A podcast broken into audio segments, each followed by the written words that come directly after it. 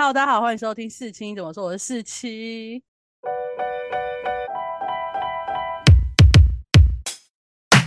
那今天我们要来讨论的是《想见你》的电影版，然后我特邀闪亮登场的新嘉宾，哎，本来也是一个我的朋友，那我们就先代称你叫詹好了。好，我们要讲的是《想见你》电影版嘛，然后我们为了要比较公平一点，所以我是属于没有看过电视剧的《想见你》，然后他有看过电视剧的《想见你》，然后我们可以讨论看看这个电影。到底好不好看？我们先无剧透的方式说对《想见你》电影版的看法。我先吗？嗯，就是第一点是因为这部剧已经三年了，所以基本上呢，就算我看过，就是如果你没有先复习的话，其实你也不会记得电视剧演什么。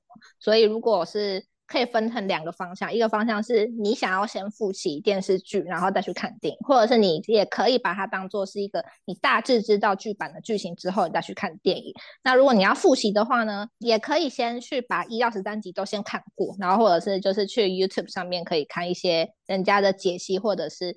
呃，很简略的一些介绍，就是什么几分钟看完想见你那种，就是如果大家不介意看那种东西的话，大家最后有推论出一个共同的逻辑吗？还是其实其实大家每个人其实大家的呃，我看的那个解析的时间轴，其实他们的时间轴后来理出来的都会是一样的，是因为其实官方有在第九集还第十集之前有给一个大致的时间轴上的逻辑跟。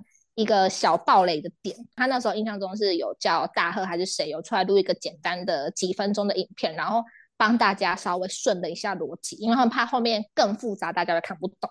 因为其实后面的已经有给大家一个答案，一个路线的答案走，只是现在电影版没做这件事而已。电影版做不到啊！电影版，但他们都叫大家拜托不要剧透，拜托大家不要剧透。所以，我们等下再剧透。问题是我们做不到剧透这件事情，因为我们自己时间轴讲不好。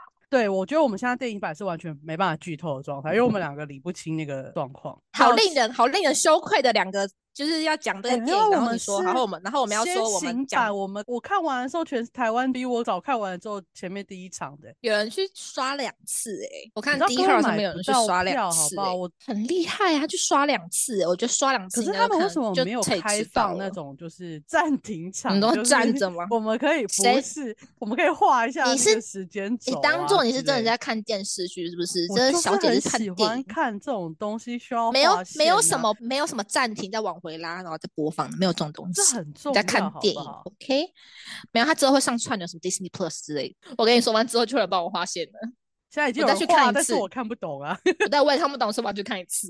好了，再去看一次好了。如果不剧透的话，你的看法要不要先去看完剧再来看这个？我自己是觉得应该要大概知道这部剧的轮廓在哪里，跟它的。主要的基调就是这部剧的走向，还有它的节奏，跟它的主角之间的情感上的纠葛，还有感情线，可以知道的话，会比较了解电影版想要陈述的内容。但是根据女主角本人觉得，这个其实也可以是一个独立的剧本跟电影来看，因为他们其实还是有铺陈一些内容，或者是你就算前面不知道，但你后面的铺陈是可以看得出来他们想要呈现的内容，只。是，就是会比较单薄。就我来说，身为一个没有看过电视剧的人，我是因为相信柯佳燕说不用看过电视剧也可以去看，我才去看。我自己觉得是看的，我知道，但是可以啦。只是我觉得它的铺陈就会很薄。对，其实你不会感觉到感动了，我觉得。但是它就是一个很有趣的爱情电影，很独特的爱情电影，所以我觉得还是可以去看。然后我自己是觉得，假设在这个电影之前是没有电视剧的话，你就会觉得这个故事很新鲜，因为它不单单只是个爱情故事，它有穿越，然后有多重时空的概念。但我觉得它如果没有电视剧的话，它可能不会太卖座。然后如果它是有电视剧为前提的话，去看的应该大部分都是因为电视剧这种东西，然后是因为喜欢这个 IP，所以继续去看。虽然一定会卖座，可是你就不会觉得这故事有多么的新鲜。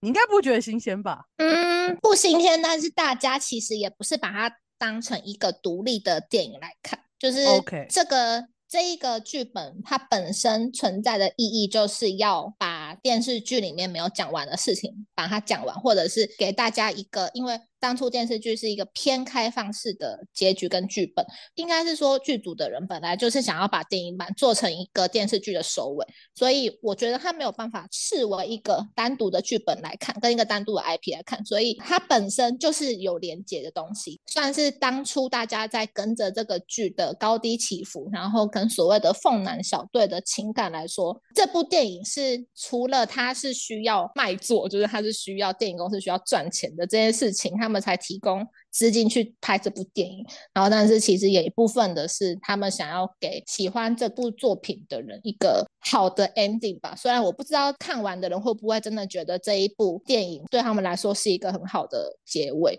但是至少我觉得剧组想要呈现的内容会是这样子。所以简单来说，就是如果你给原本的原先的剧迷的话，它基本上。元素都在，然后你认为电影是它的延伸，然后它不太需要独立去看，也是为了给电视剧迷一个完美的结局作为交代，所以还是建议去看完电视剧之后再来看会比较好，然后也可能会比较懂这部电影说的那些穿越的逻辑。然后我觉得给非剧剧迷来说的话，它就是一个有趣的爱情故事，有很多很会演的演员，他。不会让你失望了，但是它不会特别让你惊喜，所以我觉得光去看许光汉或光去看柯家燕，应该还算是可以走进电影院看的电影。或是你需要跟别人聊聊看，想见你这件事情，毕竟它是一个现象级的剧，你需要跟大家说 我去看过了，我知道，I know。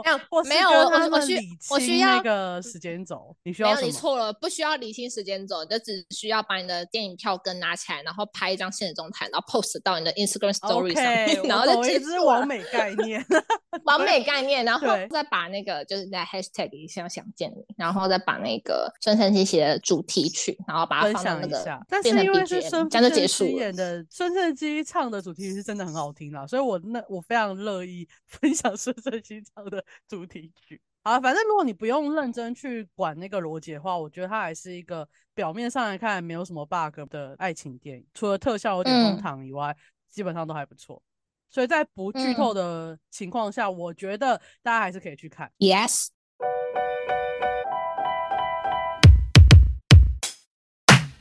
刚刚不剧透的方式介绍完这部电影，我相信大家一定没有听懂这部电影在讲什么，所以我就是希望大家去看。然后接下来我们就会剧透，然后我通常会写内有剧雷啊，或是剧透，但因为我们两个讲不出一些时间线的有逻辑的话，所以等下的剧透到底是不是剧透我也不知道。但我还是建议大家呢，看完电影再来听我们后面聊的内容。好，那我们就直接来切入主题。如果以剧透的方式，你觉得电影版跟电视剧版有什么相同跟相异处？我觉得相同处也就只有它是穿越来穿越去，可是电影它就是会多一个多重时空的元素在里面。就是依照依照我们两个现在只看过一次的状况来说，还有我之前看过电视剧，但是其实我没有回去重看。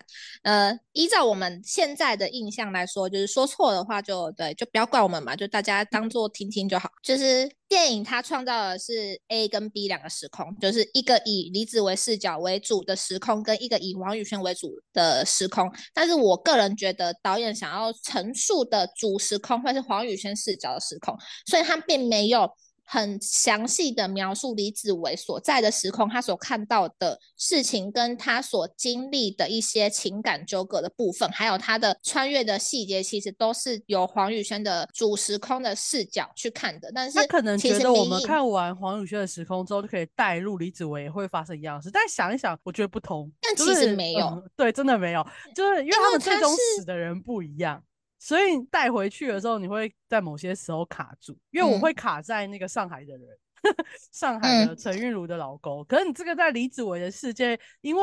黄宇轩没有去上海啊，那陈玉茹怎么穿越回去？就是我会卡在地方，但有可能是我们两个有 bug，不是他的店有 bug。但反正我我跟你说，不是上海人为什么要存在？上海人的存在是因为他要铺成陈玉茹，他他要让大家知道，因为莫俊杰一直在找陈玉茹，那他是先。因为说莫俊杰说他一直在找陈玉茹，然后他带出了刚好他碰到了一个人，然后她老公刚开始看到她的眼神就知道他已经觉得这个人长得很眼熟的这件事情，所以他带出了说这个人其实是陈玉茹老公的这件事情，所以我觉得她老公存在的必要只是要让陈玉茹的未来的走向有一个交代，然后再往后再带到说她老公深爱着陈韵如，然后所以想要再改变过去去拯救她。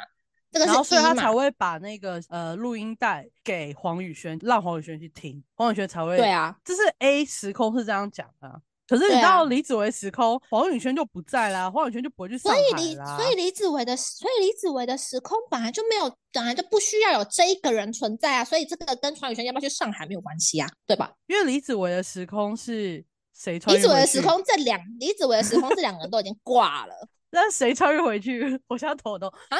而且他们两个平行时空是有通，他们两个这两个时空是有同时交错的，所以才会出现最后说四个人同时存在，但是他们人。人是在不同的身上，不同人的身上，对吧？我现在卡住了，你现在跟我讲，我就会卡在那边。所以好，就是你最后你的逻辑是这样吗？对，它是两个平行时空，但是我认为他们两个的时间线跟他们可以编剧所塑造的时间轴跟他们的平行宇宙的时空是，他们是可以同时存在的。虽然他们两个是就是所谓的平行的时空，但是这两个时空的人还有事情。还有时间的交错点是可以同时存在在七月八号到七月十号的。OK，这两天八九十三天，那三天里面其实很多事都是属于他们都是交错的。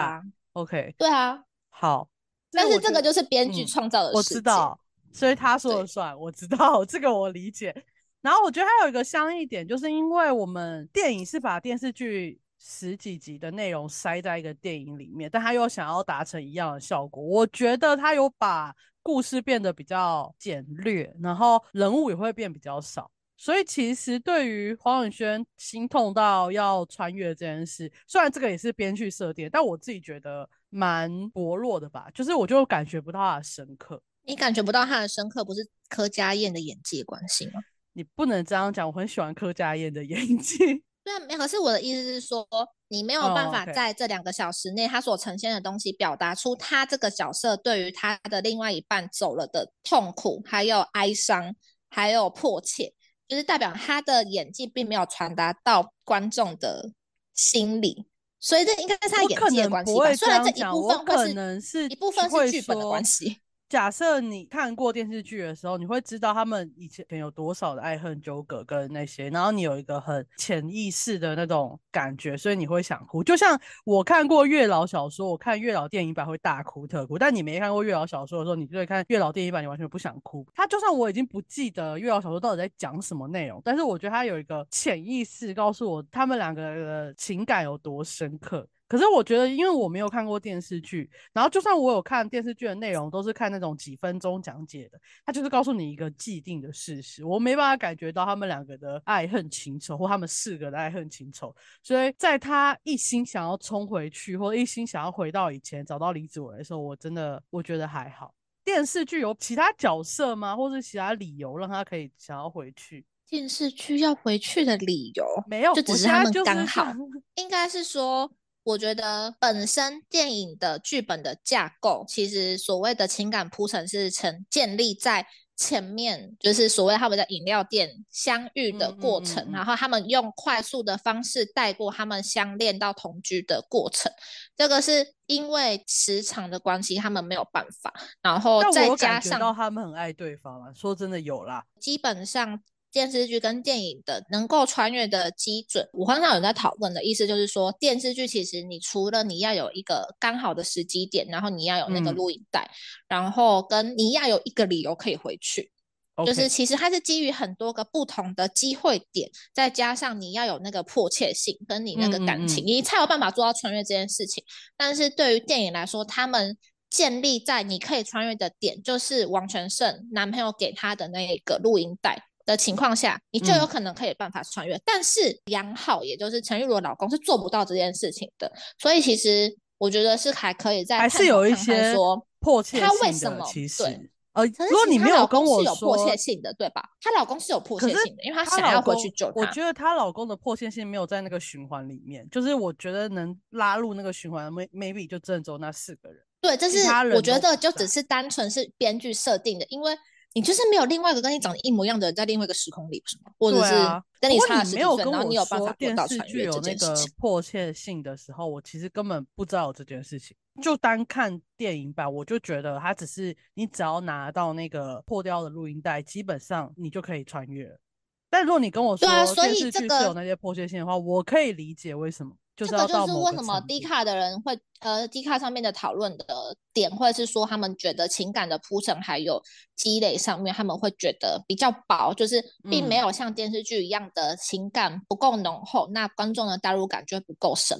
但是这个终究都还是时长还有剧本的建构的问题。但是我觉得剧本建构本身其实没有问题，而且。再加上，因为他在电影还要用一定的篇幅去讲述这个故事的时候，他就没有办法把每个角色讲得很深刻，而且其实主要的角色李子维的世界啊，就是他才会牺牲掉李子维的时空，他其实牺牲掉很多东西啊，说真的。所以应该要放一个无剪辑版本，三个小时的出来啊！我认真的，我真的觉得会不会中资的成分更多？我觉得不会。这等下我们讨论到那个网络的争议的时候，我们再来讨论这个。好，反正我们刚刚就粗略讲一下我们觉得相同跟相异点，然后刚刚比较着重在穿越的原因，还有里面的角色这部分。那你讲讲看，你觉得你在电影版你有什么比较喜欢的地方吗？或者你想要吐槽的地方？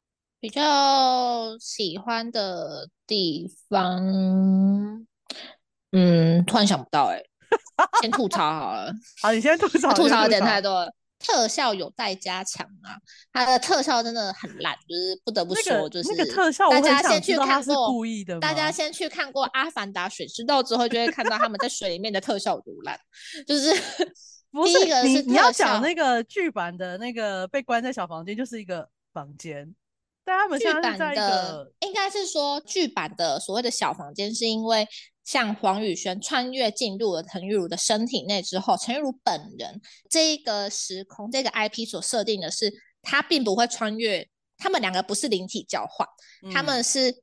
黄有一个人被锁在某个地方，对，有一个人会被锁在某个地方。电视剧的呈现会是他们是在一个白全白的房间里面，但是电影的设定会是一个像在大海的水里面漂浮，然后看着有点朦胧的，有点朦胧的往外看的感觉，就很像金鱼在一个鱼缸里面，然后往外看的那种感觉，你知道吗？就是那个概念。有没有很像？有有没有看那个水下船啊？你就看到那个屏东海生馆，还有那个屏东海参馆。会有一个人在那个喂食人鱼的那个食人鱼秀的那种小白鲸，大概是那个感觉秀，好不好？哦，没有 食人鱼秀，就是啊，那个 国外的，国外不是有那种魔术秀，那种食人鱼的？没有，我是说，如果你是看完《阿凡达》，你再去看的话，你真的会有一种啊，是哪里？就是海的呈现的特效不够精致，然后再来是坠楼的特效也很不精致。我想知道他是故意的吗？就是有一种他想要成仙的感觉。我也不知道哎，但是没有啊他们觉得怎么会烂成这样？就是他坠楼下去的效果很蛮诡异的，因为那个人会发光。我跟你说什么？细说台湾什么？细说台湾跟蓝色水呢坠楼的特效都比他还要真实，至少不会发光，不会有一种飘在空中。然后我其实觉得有可能是故意的。他，你有发现他们坠楼之后会有个嘣的音效吗？还会有个弹起的那个。白色那个，我是看它坠下去的时间会变慢，然后它会发光，对，然后它会动一声，对，就是很像弹会白皮球，对，它可能想要。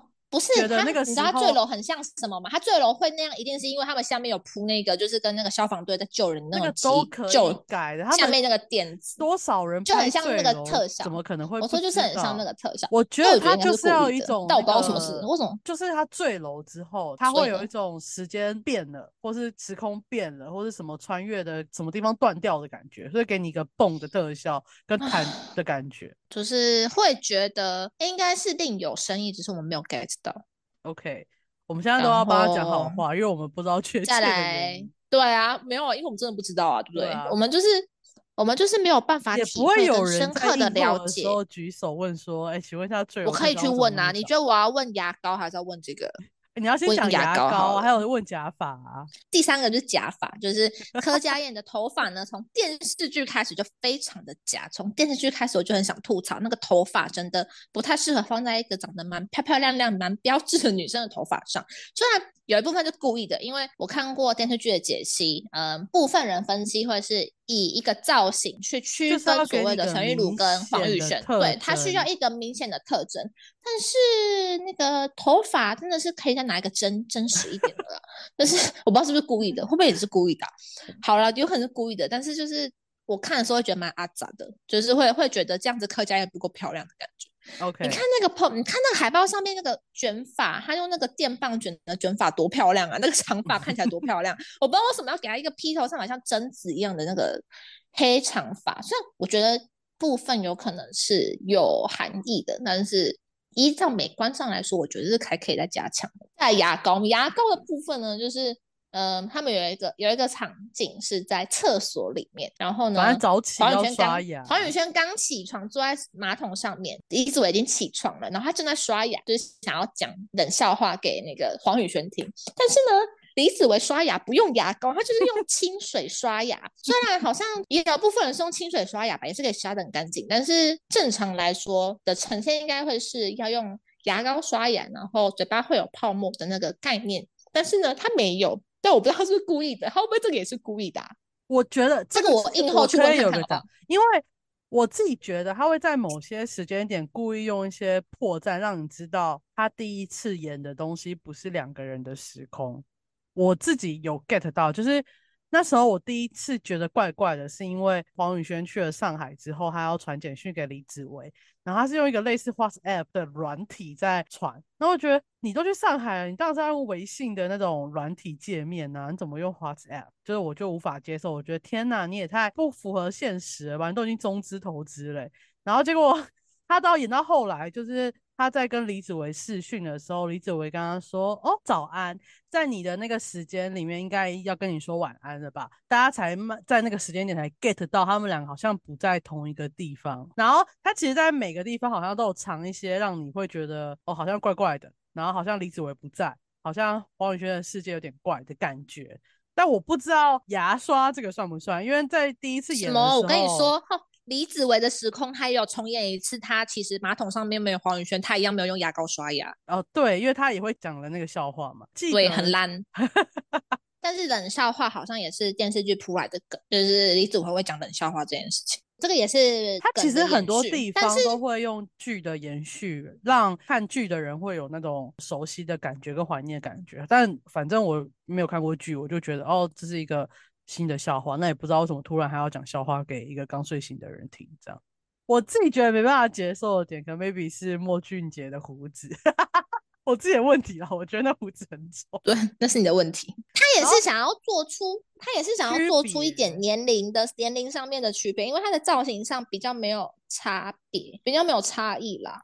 我觉得应该多多少少是这样，然后还要铺陈到他在电视剧里面有去。坐牢就是有入过狱，但是我不就有点不太确定，其实他电影的架构里面有没有存在过这一段的记忆跟我觉得他真的就是拉出来，所以这个应该没有，他就只是一直在找陈韵如而已，然后变得比较苍老，痴情男，新一代痴情男，新一代痴情然后我自己还有个想吐槽的点，就是我觉得真的没有必要去上海，如果你只是要找一个陈韵如的老公。呃，如果你要物理位置远一点的话，你你也可以去澎湖找一个喜欢五百的人，也可以做这件事情，或者是绿岛也可以，随便，真的不用特别 去上海。在谁会去什么澎湖找一个喜欢五百的人？哎，不能理解。上海上海喜欢五百的人，虽然他想要他想要塑，他一部分是想要塑造。我觉得他是他有特别把陈玉茹的老公塑造成一个是比较主管级的人，就是社经地位稍微高一点点。嗯，我觉得他是有故意设计，可能有故意设计设计地位稍微比较高一点的人，然后一部分再加上他们背后投资方怎么样不管，就是我知道很多人很 care，但是我真的觉得这不是这部电影的重点，你知道吗？如果他最后是全资同资的话。我觉得他把中国的成分已经压到算最少了，比我预期的再少。应该不是全部都是中国那边的投资方给的钱，我觉得不太可能。但是我觉得就是这个不是重点啊，就是大家把这个东西放的很大。就是我知道这个是这个议题是很需要我觉得但是我觉得是不是有特别用台湾腔在讲话？他应该不是讲话那么不卷舌的人吧？其实已经有卷了，只是我觉得他他有我觉得他们都是，而且那个应该是原音，他们应该不需要重，应该这个是没有重新配音过。但是我觉得中国演员的声音好像会被特别润饰过的感觉，就是他的发音方式跟收音的点，他就是本来有些人的家乡就比较不卷吧，但是他就是我觉得他讲话有故意不要那么北京腔。我觉得那个跟腔一部分是腔调，一部分是我意思是说，你听他们台湾演员跟中国演员的，应该是说他们声音的所谓的质感嘛，就是你听起来会是感觉是两个不同的声道在发声的感觉。就这个跟腔调没有关系，我觉得这是他们后置处理的关系。特别感觉，我觉得是呃两个，我觉得是两个国家的演员的培训方法不一样吧。因为中国如果真的是有实力的演员，他们发声有特别练过的时候，他们的声音会从一个比较浑厚的地方出来。我知道，就从丹田出来，他们就是说用腹部呼吸啊，腹式呼吸。他们就是一定要讲成那样，所以我觉得不一定是后置润饰。我觉得有一部分可能就是台湾人喜欢。自然的讲话在演戏的时候，但中国演员喜欢浑厚清楚的讲话，就是演戏的时候。你帮我去问一下导演有没有特别后置过？我觉得有后置，我我觉得有特别后置。那也是要你去问啊，我又不会再去看第二次。那就看第二次嘛。他又不让我看可以拉回去的场，他只要开解谜场，我就去看第二次。这个世界上真的没有这种电影可以给你看。我说真的，你放弃吧。这世界上很多人要求一定会有解。这世界上没有这种。这世界上把编剧给我坐在每个人每个人想要看，每个人想要回看的点都不一样。那那部电影两个小时，你要看五个小时才看得完。我跟你说，你就问编剧啊，暂停，然后问编剧，问完继续播。我们可以不要回看，就问编剧这个逻辑是什么？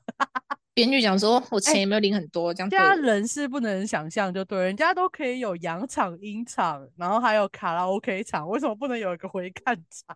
没有，这世界上没有没有。你电影它就是一个一鼓作气看完。然后你想要回味，那不然你要要看回看场的，都要确保你有看过第一次，你拿票跟入场才能看回看场。我觉得没有，就是就是没有这种东西。你要跟我辩论要不要看回看，就是这个要另不用。好，那喜欢的点，他们谈恋爱的部分蛮甜的。哎，到底有没有喝过老老赖啊？好好奇老赖的好不好喝哦。我可以，你我连老赖我下次请你，我下次请你喝老赖的真奶全糖去冰。我现在不喝全糖，你帮我半糖去。不行，他就说喝 全糖去冰。那你就有全糖甜心。那老赖会不会出全糖甜心啊？哎，我觉得应该要有那个老赖应该要出一个那个杯子上面是香精，我觉得他们一定会。而且老赖最近的那个置入很厉害，跟他们找真的都没有方向。你没有看过吗？我跟你说，最近应该跟你说，Passion Sisters 就是喝都喝老赖的饮料。谁会看 Passion Sisters 喝什么饮料？我连 Passion Sisters 我有追踪他们的在看什么我都不知道。我有追踪他们的 IG 啊，就是他们去主场上班，老赖都会给他们喝游戏的君君而已，我不会特别。君君，他不念君，请你证明。然后第二个，我觉得我很喜欢的点，可能是四个角色。因为两个人要演四个角色嘛，我觉得他们还算是分得蛮清楚的。对于第一次看的人，你可以很明显感觉到是四个不同的人。当然，李子维他是在这部电影比较常出现，然后王全胜大概只出现了 maybe 三到五分钟，可是你会很明显感到他是王全胜，他是李子维，就是他整个状态，连走路的方式，然后讲话的方式，我觉得都有很大很大的区别。黄宇轩跟陈韵如。除了你刚刚说的那个头发的 问题之外，我觉得他们讲话的语速也有蛮大的差别。可是我就会觉得他两个人分别会很像柯佳燕的其他角色某几个啦，所以我就没有那么惊艳。不过你还是可以很明显感觉到这是四个不同的人，我觉得这是蛮不错的点。虽然说就是四个角色的塑造分别非常的鲜明，一部分是演员的演技，还有一部分是剧本的塑造。它本身就是应该要把角色的特质建立的非常的鲜明，然后让他们看得出来，其实这是四个不同的人，他们具有不同的个性跟不同的背景。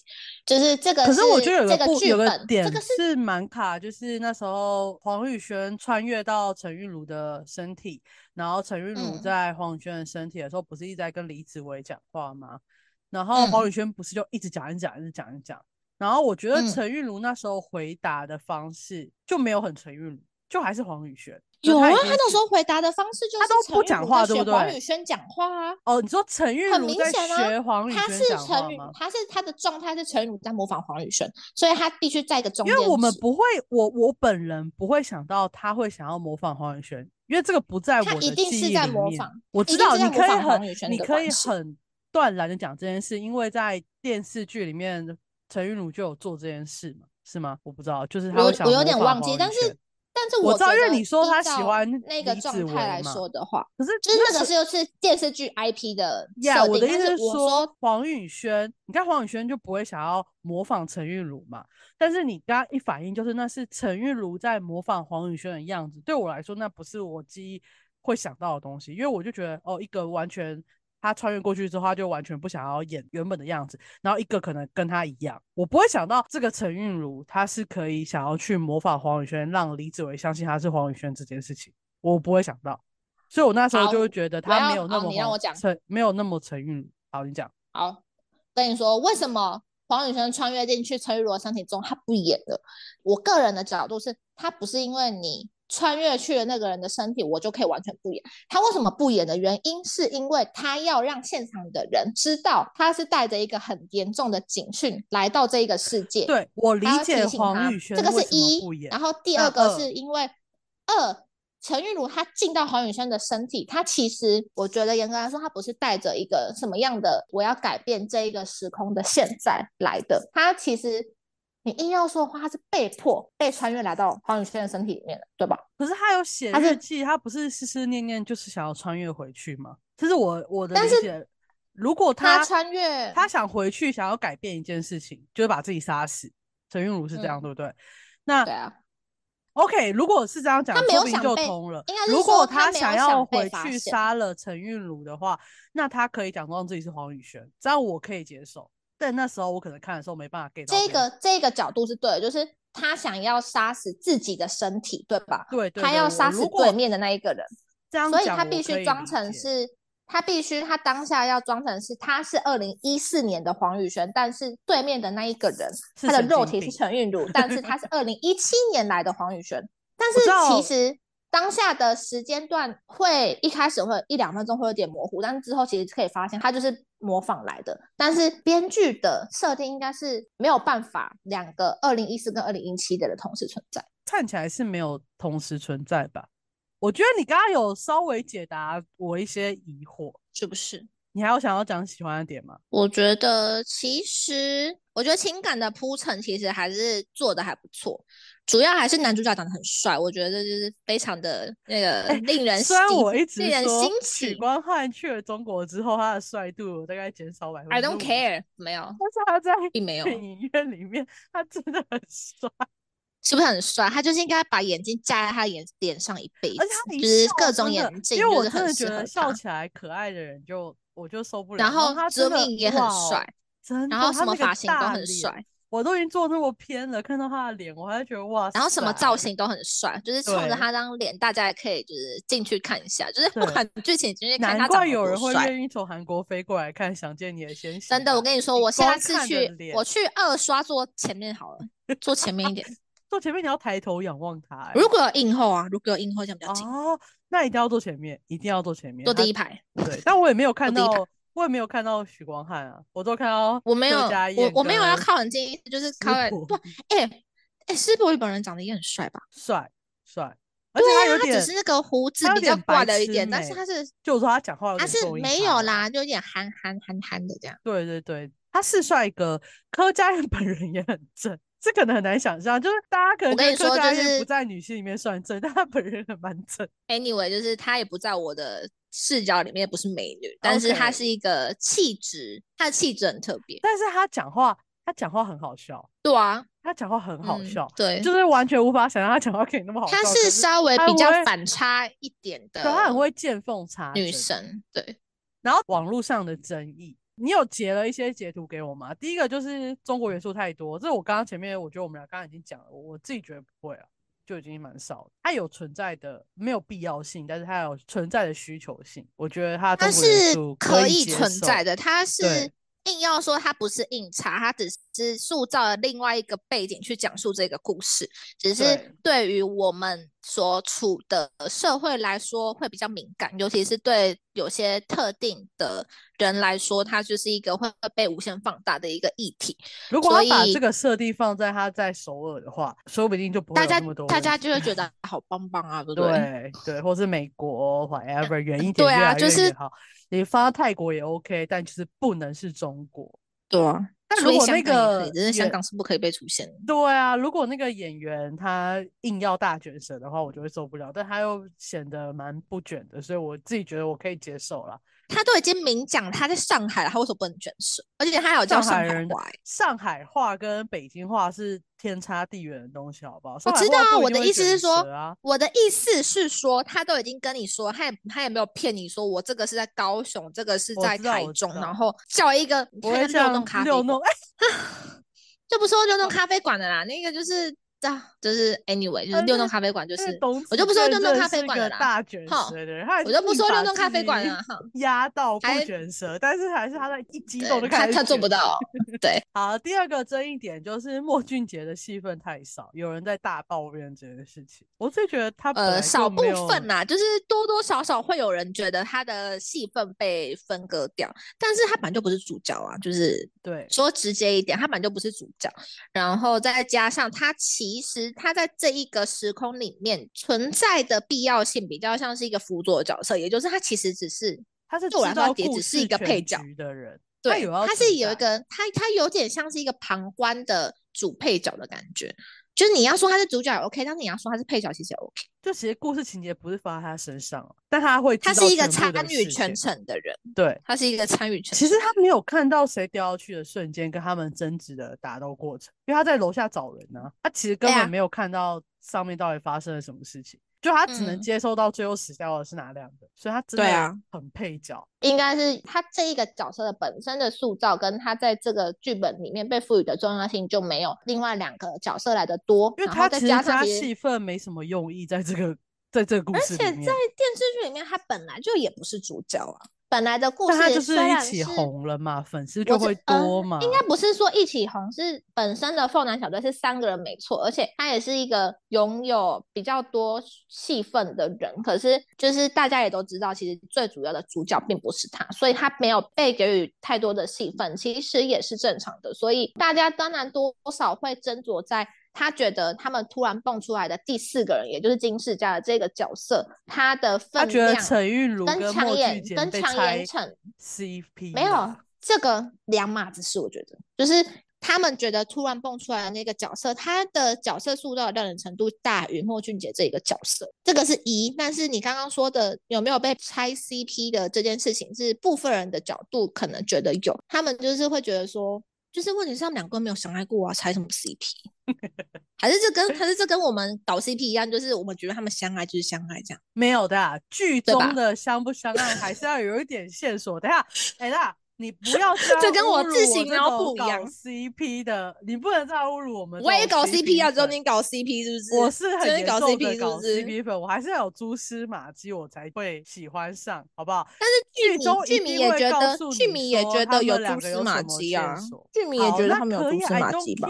但是我只是就是提出有人这样讲嘛，我没有觉得他们有爱了，好不好？我就是没有觉得陈韵如跟莫俊杰有爱，但是。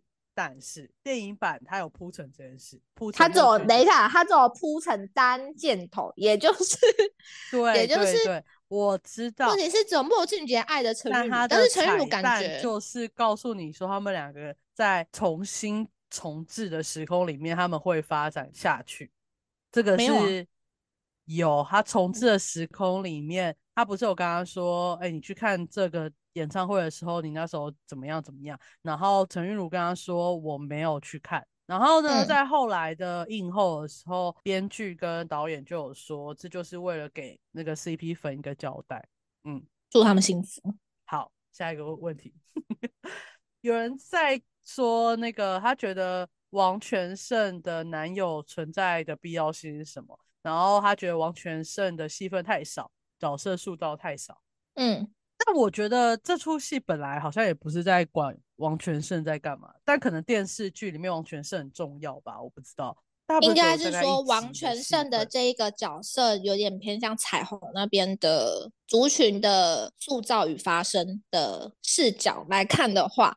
有点变人是，他是同志的这一个身份，然后可以带给剧里面或者是看这部剧的人什么样的启发？所以其实是这个角度，大家会觉得，其实这样子的族群在，例如说学生时期或者是他们成长的过程中，他们的。世界跟他们需要发生的地方是需要被重视的。我个人认为，大家会比较重视王全胜的这个角色，主要是在他的族群、他的角色的设定上面。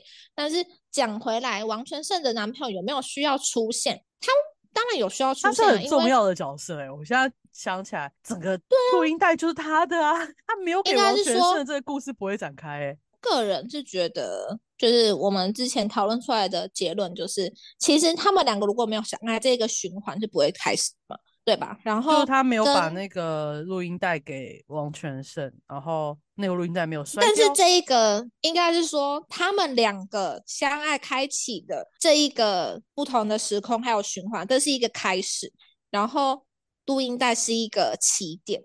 就是它是开始之后的一个重要的起始点，因为这个录音带它是在一开始当成礼物的时候就已经被摔坏了，嗯，就是所以其实我觉得这个是一定会有含义的，不然它不需要拍摄一个被摔坏的镜头。但是也有两个很多个角度啊，一个角度可能就是他们要怎么样去辨别，说这一个就是那个最重要的录音带，有一部分可能就是要靠它的外表去辨认。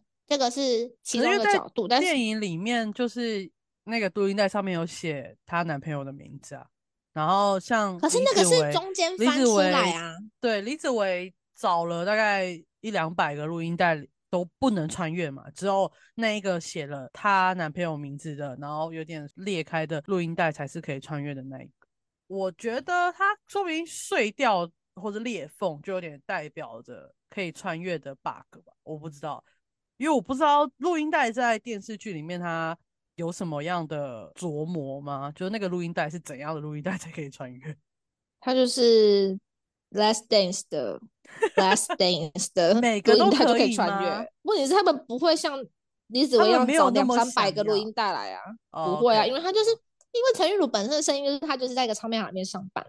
打工，他舅舅，他叔叔，舅舅，舅舅的唱片行，所以其实本来就也只会有那一卷，然后刚好他很喜欢听那一卷录音带。OK，这一个一开始就被摔坏的录音带的这件事情，其实。个人隐身也可以是，就是其实就是你怎么穿越都不会有结果，因为大家都知道，其实你穿越过去，你改变了过去，其实未来也会跟着改变。其实其实它不会有一个很圆满的结果，这可能也可以是一个暗喻，然后或或者说是王全胜跟她男朋友本身，他们其实就不一定会有个结果。这个是可以引申，然后脑补出很多不一样的角度啦。但是我觉得这个是一定有含义的。但是我觉得这个之后应该会被破解出来，只是需要时间，可能要一两个礼拜吧。就是上映我真的觉得就是，反正他们这这个礼拜上映，然后等到大家去可以刷到三四次的时候，我觉得一切都会有结果。因为我觉得这样听起来，电影版的逻辑没有电视剧那么难，然后比较好理解。多看几次啦。较厉害的为了许光汉，你就不然你现在就来这边呼吁许光汉到高雄做影后，你就去看。对，我觉得我绝对会去看第二次，绝对原价看第二次。为了许光汉，我会，我是不会再去看第二遍的。但不是因为它不好看，只是因为我真的对这部电视剧或者这个 IP 没有那么大的共鸣。That's okay。好，那我们今天讨论《想见你》电影版，有分不剧透跟剧透。大家就各取所需的听。如果大家有任何的想法，或是你已经理顺了逻辑的话，也可以在下面留言告诉我们。那在我的粉砖上面，有一位热心的网友帮我打了一大堆，告诉我合不合理这件事情。然后，如果大家有兴趣的话，也可以一起去看，跟他讨论。我们这一集想见你电一版心得就到这里结束，我们下次见，拜拜，拜拜。